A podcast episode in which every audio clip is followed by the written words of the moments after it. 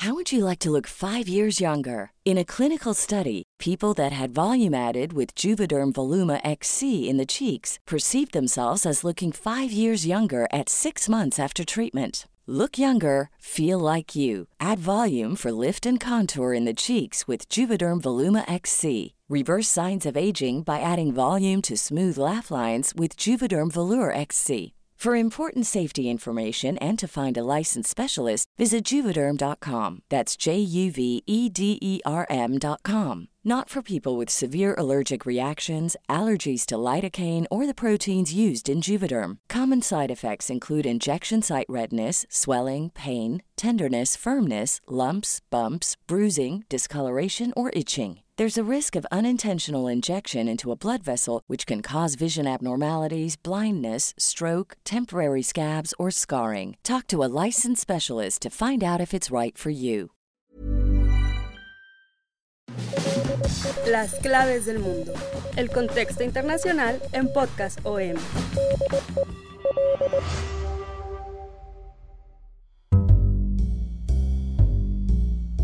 Amigas y amigos que siguen las claves del mundo, bienvenidos a esta emisión 151 de este programa que por estas fechas está cumpliendo tres años, llevando hasta ustedes todo lo que pasa alrededor del orbe, todo el conflicto geopolítico, las teorías de la conspiración. Hemos pasado por los últimos álgidos años de Donald Trump, el inicio convulso de Joe Biden, todas las guerras, todos los conflictos que han atravesado el planeta, el cambio climático, dos años o un poco más de pandemia de coronavirus que paralizaron al mundo, pero nunca paralizaron este podcast que siguió transmitiendo todo lo que venía aparejado a esta pandemia que todos sabemos lo que ha traído consigo. Sin embargo, en este primer programa empezamos hablando de Hong Kong,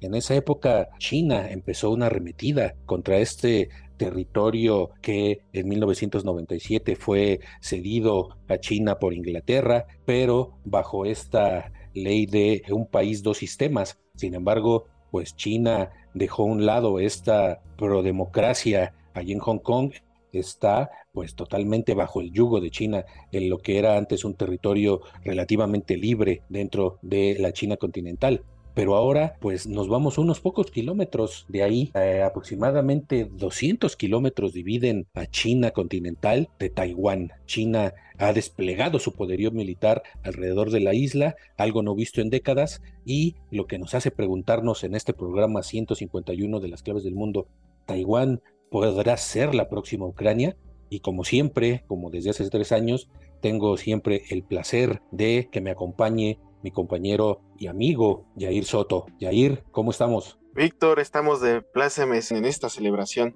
de tres años de las claves del mundo y sobre todo, como mencionas, muy agradecidos de que nos sigan acompañando y que se sigan manteniendo informados de todo lo que está pasando en el mundo. Y como bien dices, no basta con una guerra en Ucrania, parece ser que todo se empieza a complicar para que un conflicto se extienda ahora por Asia, un conflicto que ya también se viene pregonando, pero aún no sabemos si realmente se pueda llevar a cabo. Puede parecer complicado y puede parecer que hay otras alternativas pacíficas o no pacíficas, pero no podemos estar apartados de un inminente conflicto que nuevamente Estados Unidos está moviendo, está eh, acelerando, está creando más tensión y echando más leña al fuego en territorios donde ya hay tensión y en este podcast les vamos a platicar precisamente de, qué estamos hablando, por qué Taiwán se convirtió en estos momentos en el centro del mundo por las noticias que están circulando en todos los medios internacionales y la visita de Nancy Pelosi, una mujer poderosa de Estados Unidos,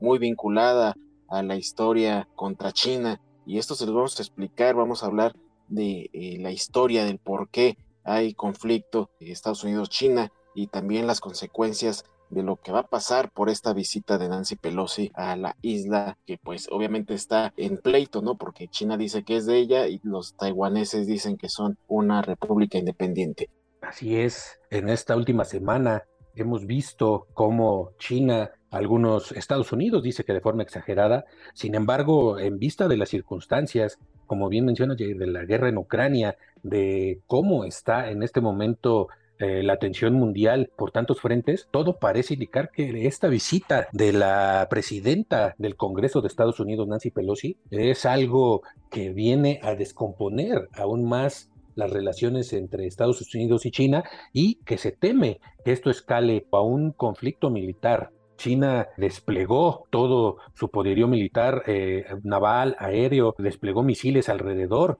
de esta isla de Taiwán, antiguamente llamada Formosa, y algo que no se había visto en décadas, ¿no? Sin embargo, la historia de, del conflicto entre China y Taiwán, pues ya tiene desde 1949. Precisamente el primero de octubre de 1949, el líder comunista Mao Zedong pues proclama en Pekín la fundación de la República Popular China tras derrotar a los nacionalistas del Kuomintang eh, liderados por Chiang Kai-shek en esta guerra civil de cuatro años que estalló tras la Segunda Guerra Mundial. Eh, precisamente Chiang Kai-shek ordena a todas sus tropas replegarse a la que era llamada Formosa, a esta isla de Taiwán, y el 7 de diciembre de este año forman un gobierno que es llamado la República de China, que había sido fundada tras la caída del imperio en 1911. Así, los nacionalistas eh, prohíben cualquier relación con la China continental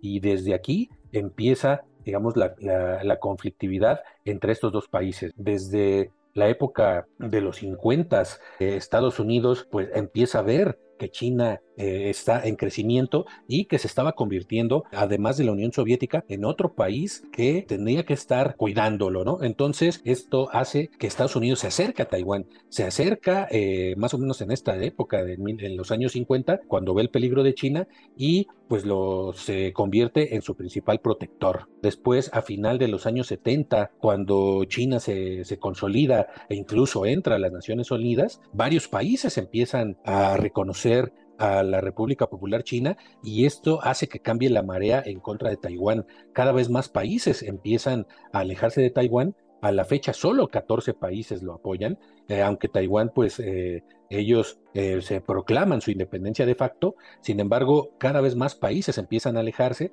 y se empiezan a alejar a la China comunista, incluso Estados Unidos, donde traza una alianza con China, se distancia de Taiwán y crea una doctrina, eh, pues no escrita en papel, pero que reconoce tácitamente a China y por lo tanto le da la espalda a Taiwán. Actualmente, Taiwán ha recuperado la importancia estratégica para, para, Estados Unidos por toda la cuestión actual, por toda la guerra comercial de China. Ya China es el segundo, la segunda potencia a nivel mundial y el poderío militar de China cada vez está creciendo. Entonces esto crea una zona de inestabilidad eh, en toda la región de Asia Pacífico, en el mar de China, es donde está el principal foco, uno de los principales focos de conflicto geopolítico en la actualidad junto con en este momento Ucrania, ¿no? Entonces, en este contexto se inscribe este viaje polémico de Nancy Pelosi, Jair. Sí, efectivamente, Nancy Pelosi es como un símbolo en este conflicto entre China y Taiwán, y es que estamos hablando de que no es la primera vez que Pelosi eh, hace enojar a China porque la presidenta de la Cámara de Representantes de Estados Unidos ya ha tenido actitudes contra China en el pasado eh, precisamente fue en 1989, siendo ella muy joven, denunció la represión de Tiananmen, de hecho junto a otros legisladores presentó una pancarta en la plaza de, de Tiananmen de Pekín y también eh, ha tenido reuniones con el Dalai Lama, otro personaje considerado enemistado con, con China, eh, ser considerado como una persona que busca independizarse de China y entonces no es amigo del gobierno de Pekín y Nancy Pelosi pues lo ha estado apoyando a lo largo de, de su carrera, no ha ni perdido ninguna ocasión para atacar a China eh, por cuestión de derechos humanos. El tema de derechos humanos es el que más defiende contra China y acusa de que ha tenido un pésimo historial en esta materia y también en la materia de no respetar la democracia. Eh, ha tachado eh, como una masacre esta situación de Tiananmen y también pues ha criticado a varios dirigentes chinos, se ha reunido con disidentes políticos, religiosos y además del Dalai Lama también acudió a Noruega a la entrega del premio Nobel a uno de los principales disidentes y opositores del gobierno de China. Y prácticamente pues ha tenido diversas actividades con personas que el gobierno de China ha declarado enemigas y esto ha generado el enfado de China. Porque también eh, básicamente lo que China alega es de que eh, la presencia de Nancy Pelosi o de cualquier funcionario de Estados Unidos está motivando a grupos eh, pro democracia a rebelarse aún más contra el, régimen de, Xi Jinping, considerando que ya son eh, los taiwaneses están siendo eh, catalogados como una región rebelde, eh, precisamente por sus intenciones de, separarse, y entonces así es como cada año pues Nancy Pelosi destaca ante el Congreso cada vez que tiene esta oportunidad para denunciar esta violencia del ejército contra la población, ha estado muy atenta en la situación de, de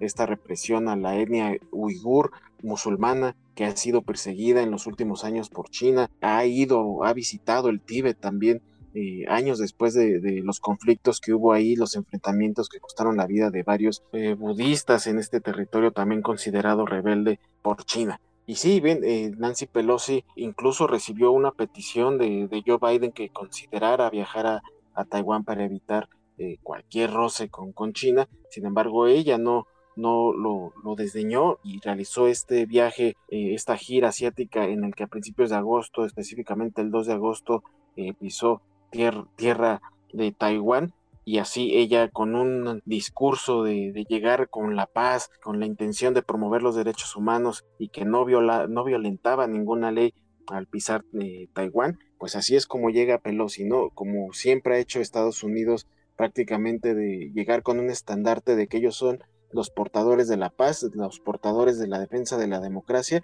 y sin embargo, ahora con Pelosi ya fuera de,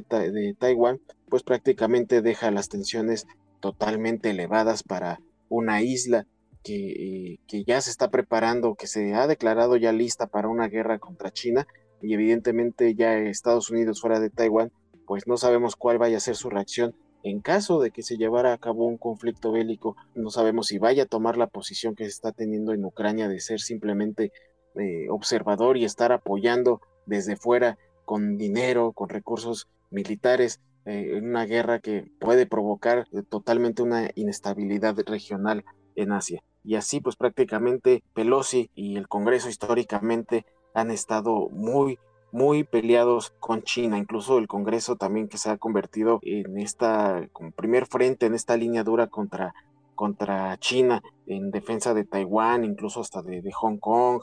y, todos los territorios eh, en pleito con China y pues ahora incluso los republicanos han demostrado esta también esta posición en contra de China encabezada por Nancy Pelosi. Así es, Jair, desde que llegó Nancy Pelosi a la cima del Congreso de Estados Unidos, desde que se convirtió en presidenta de la Cámara de Representantes, pues la línea del Congreso ha sido más dura incluso que de la Casa Blanca, incluso con Donald Trump. Hay varias iniciativas inclusive para eh, terminar con esta ambigüedad estratégica, así se le llama a esta visión que tiene Estados Unidos sobre China, ¿no? De, por un lado, eh, en varios frentes, ¿no? Reconocer esta cuestión de, de un país, dos sistemas, y por el otro lado también reconocer la independencia de Taiwán. Esto, Nancy Pelosi está trabajando en una eh, propuesta bipartidista para terminar con ello, ¿no? Ha sido la mayor crítica de Pekín, como bien lo dices. Sin embargo, eh, tanto adentro como fuera de Estados Unidos, analistas consideran que esta visita,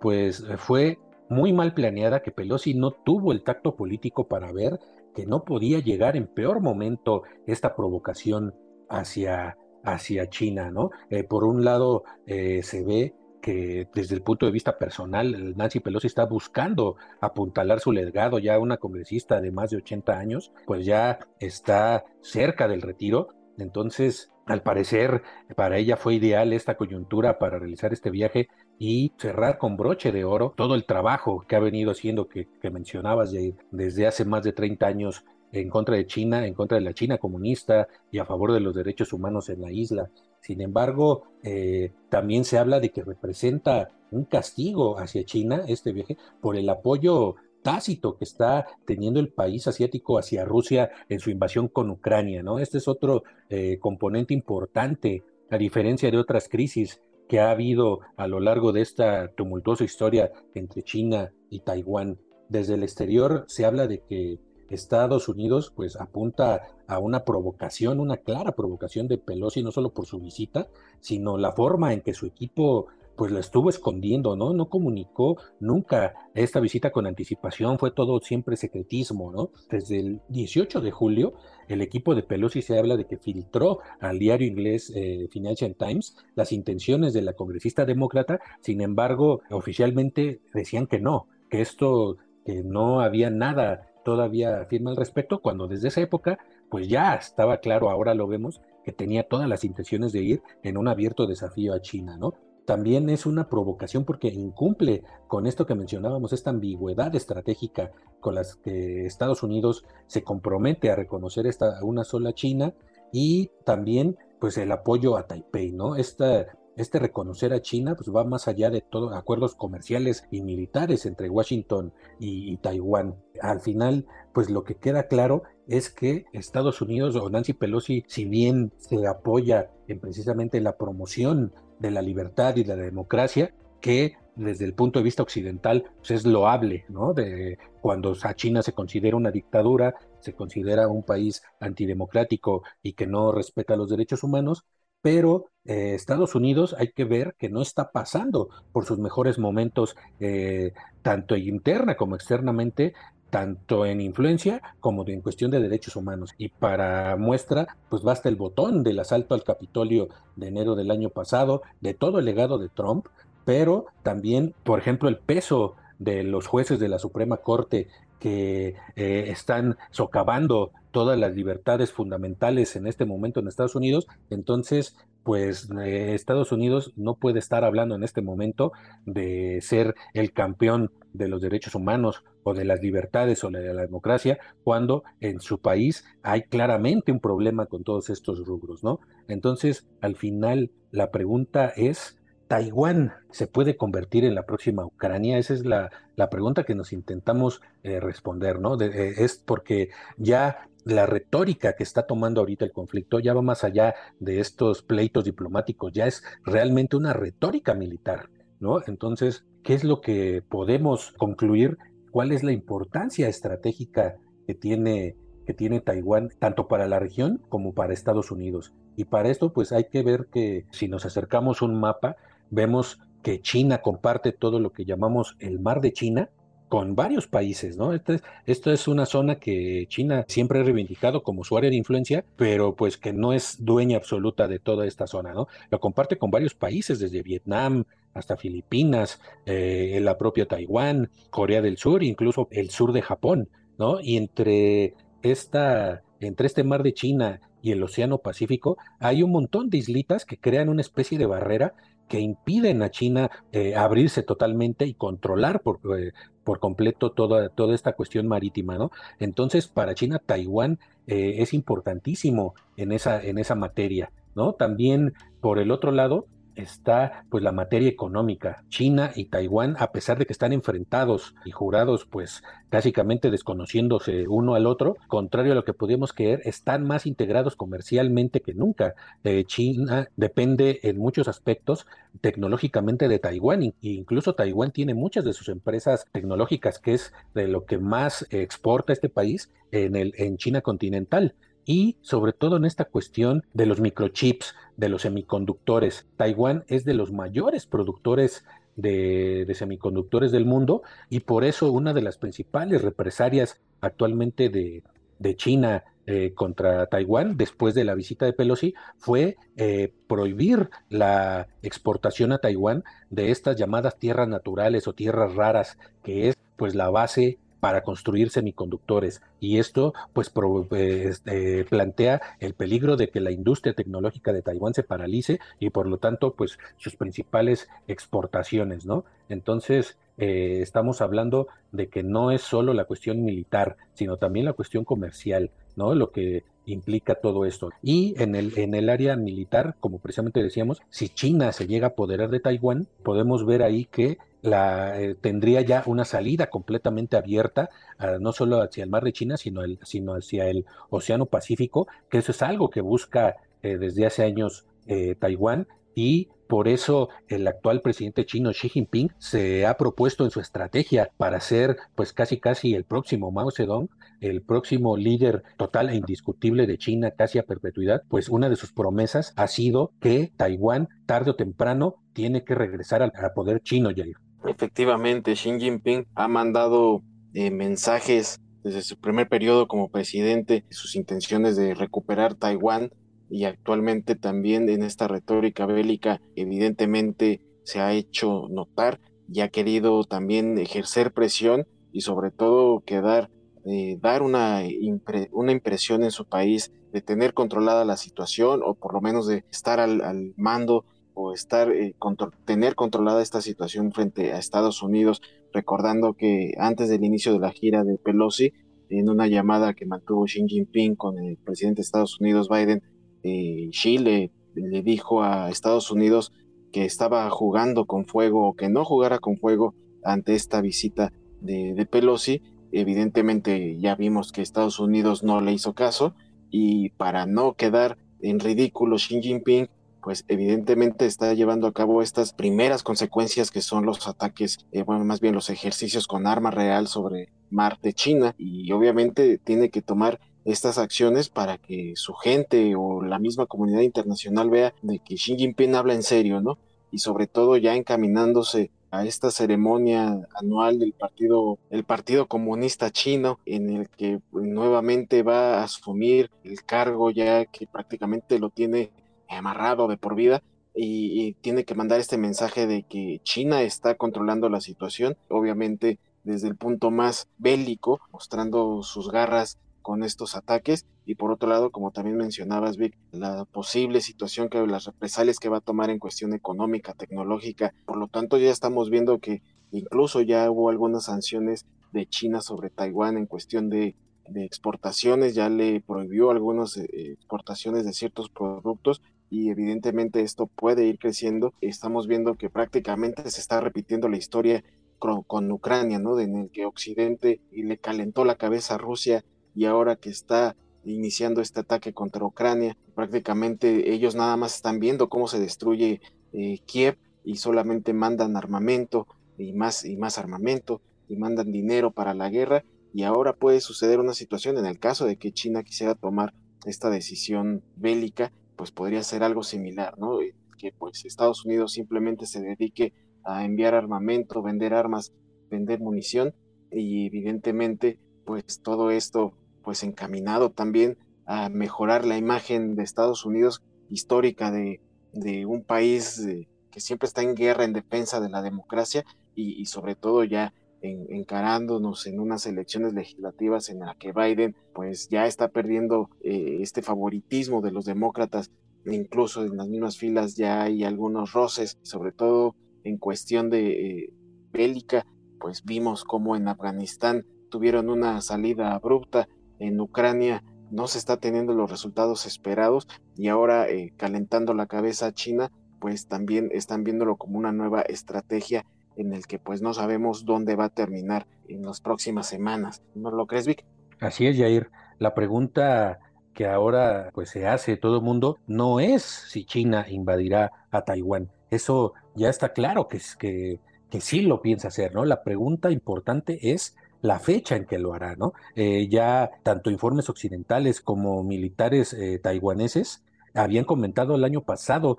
que el 2024 sería el momento en que Xi Jinping eh, ya habría elegido para iniciar la invasión de Taiwán, es cuando sus tropas, es cuando militarmente iban a terminar de completar todo su poderío militar. Entonces, esta guerra en Ucrania se terminó metiendo en los planes de Xi Jinping, se hablaba de que esto podría retrasar tal vez un año o dos este hipotético inicio de una invasión a, Taiwán. Sin embargo, la visita de Pelosi pues podría cambiar completamente los, eh, planes de Pekín y ya varios están pensando que podría otra vez adelantar estos planes de, invasión. Hay que destacar que esta reacción del gobierno chino no es cualquier cosa, a pesar de que Estados Unidos intenta minimizarle y decirle que es absurda, es una medida acorde con lo que está pasando a nivel diplomático y militar, ¿no? Este lenguaje, pues ya eh, está, como decíamos, está traspasando los códigos lingüísticos de guerra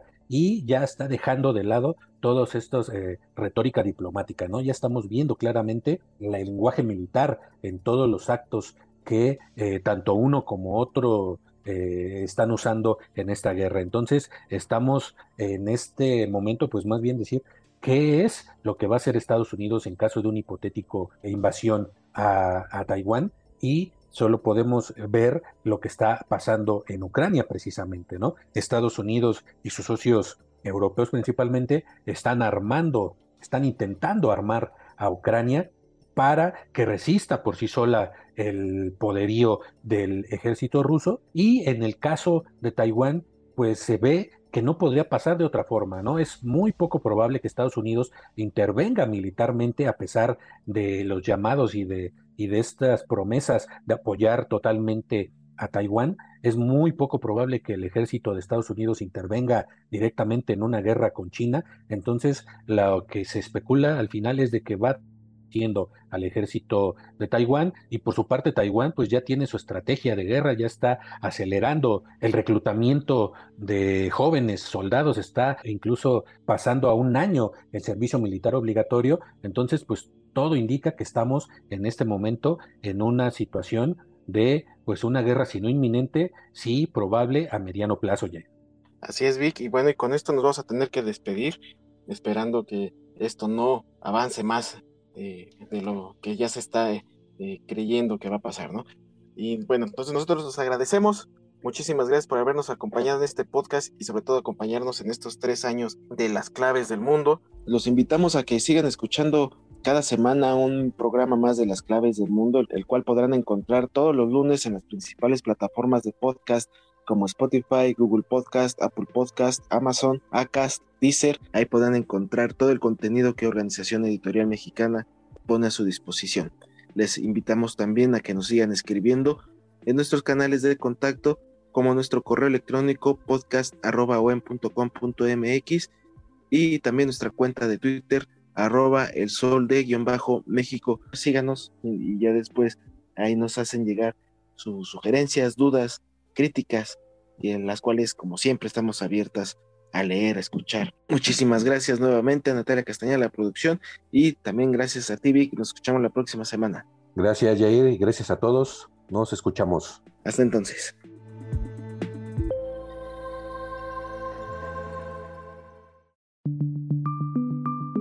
Esta es una producción de la Organización Editorial Mexicana.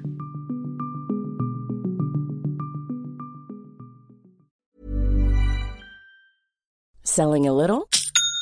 or a lot?